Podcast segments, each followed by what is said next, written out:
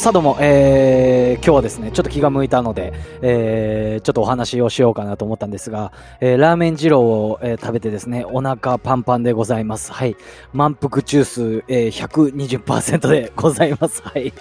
まあ、えー、今回はですね、あの、褒める。褒めるってね、こう、いろんなところで聞きますよね。褒め上手はモテるとかね、女性陣なんかで言うとね、えー、男をこう、持ち上げるために褒めるとかね、いろんなところでね、褒めるって非常に重要だよってね、今の時代は褒めながら部下を育てないよとかね、そういったことを聞くと思います。ただ、ただなんですよ。あの、褒めるってね、ちょっと恥ずかしいだったりとか、どういう風に褒めたらいいのかわからないっていう方ね、これ結構多いんですよね。うん。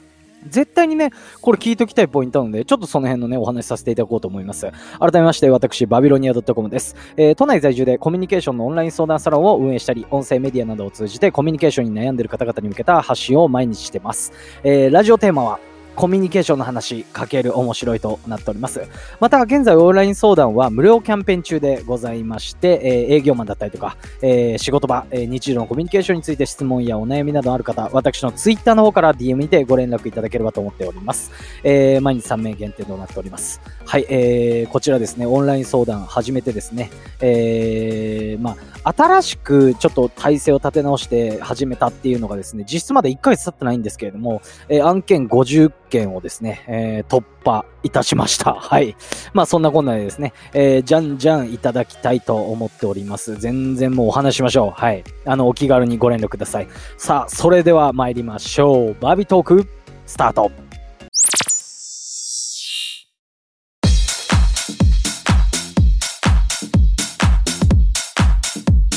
さあ、えー、あなたは褒め上手でしょうかじゃあね、あのー、褒め上手って一体何をすればいいのよってね。うん、そのサングラスいけてるねーとか言ってね、なんかそんな、な、何？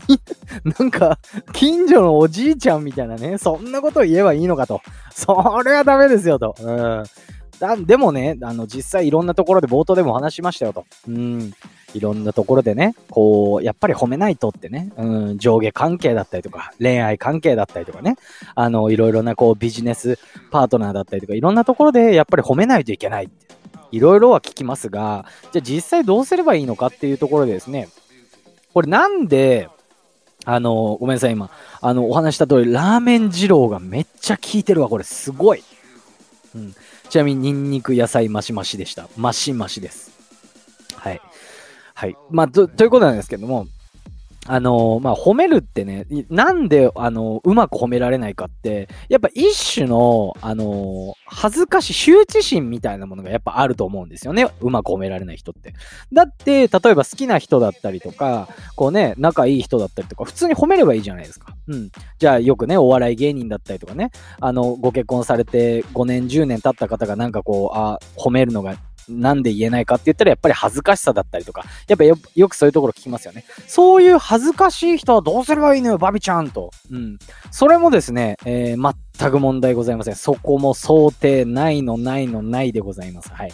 あの、それはですね、じゃあどうするかってもう言っちゃうんですが、目に見えたものをそのまま言葉にするっていうことなんですよね。いやいやいやいやいやいやと。目の前に犬のうんこが置いてあったら犬のうんこがあるって言うのかと ね？そういうふざけたお話ではございません。例えばですよ、まあ、具体的な例をやっぱね、言った方が私の場合はね、言いやすいですし、伝わりやすいなっていうのがあるんで、あれなんですけれども、例えば、なんて言うんですかね。あの、あ、おはようバビちゃんみたいな。あ、今日は、あの、新しい服なんだね。みたいな感じですよね。女性陣だったら、あ、今日は、あの、いつもと違う紺色のネクタイなんですね。って言うってことなんですよね。これちゃんと解説させていただくんですけれども、なんとなくね、えー、勘が鋭い方だったら、そういうことねって思った方もいらっしゃるかもしれませんが、これって効果めちゃくちゃ絶大ですし、特に女性陣に言いたいんですけど、あのね、男はね、こんなこと言われたらもう完全に勘違いしますから。うん。え？って。わ、褒められてるって勝手に思うんですよ。これなんでかっていうと、要は、目の前のものを、例えばさっき言った服だったりとかネクタイっていうと、いつもと違う点を言ってくれてると。ね。で、いつもと違う点を言ってくれてるってことはどういうことかっていうと、あ、いつも自分のことを見てくれてるんだ。ってなるんですよね。ってことは、それが、あ、違う、あ、なんか言い方的に、あ、このネクタイいいんだって勘違いするんですよ。うん。じゃあ、あの、もう先にね、いろいろ言っていきたいんですけれども、これがね、いつもと違わない、あの、違わない勘違いで、いつもと同じネクタイなのに言ってしまったって言っても、これもね、特に問題はないんですよね。うん。なんでかっていうと、まず、そっから、いや、これいつもと同じネクタイだよ、みたいな感じで言ったら、あ、そうだったんですねって言ってね、笑い話にできたりだったりとか、その続きの話につなげることも可能なんですよね。要は、挨拶みたいな感じで、何かこう、コミュニケーションのきっかけが生まれるんですよね。うん。例えばちょっとね、えー、意中の男性にこうネクタイ、あ、いつもと違うネクタイですね。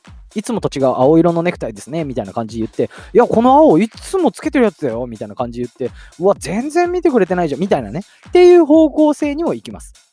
もちろん、あの、人によってね、何かこう、卑屈に言ってくる形、可能性もゼロではないですからね、人間関係なんで。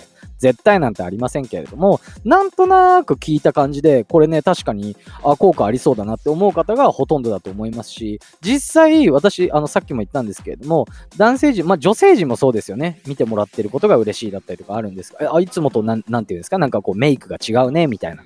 あ、そっちの方がいいと思う、みたいな意味じゃないですか、言い方的に。うん。なんか、あ、いつもと違うね。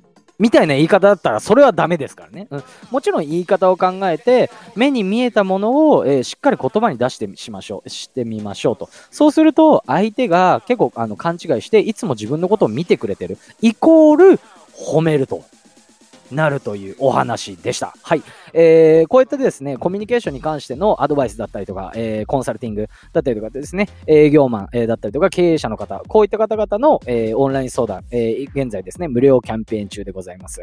もしですね、えー、ご興味ある方は、えー、ぜひぜひ私のツイッターの方から DM にてご連絡いただければと思います。毎日3名限定です。そして今回もですね、えー、概要欄の方に合わせて聞きたい関連音声の方、載せさせていただいております。もし興味ある方はですね、こちらも面白い投稿になってますんで、ぜひぜひ見てみてください。それでは、えー、バイバイ。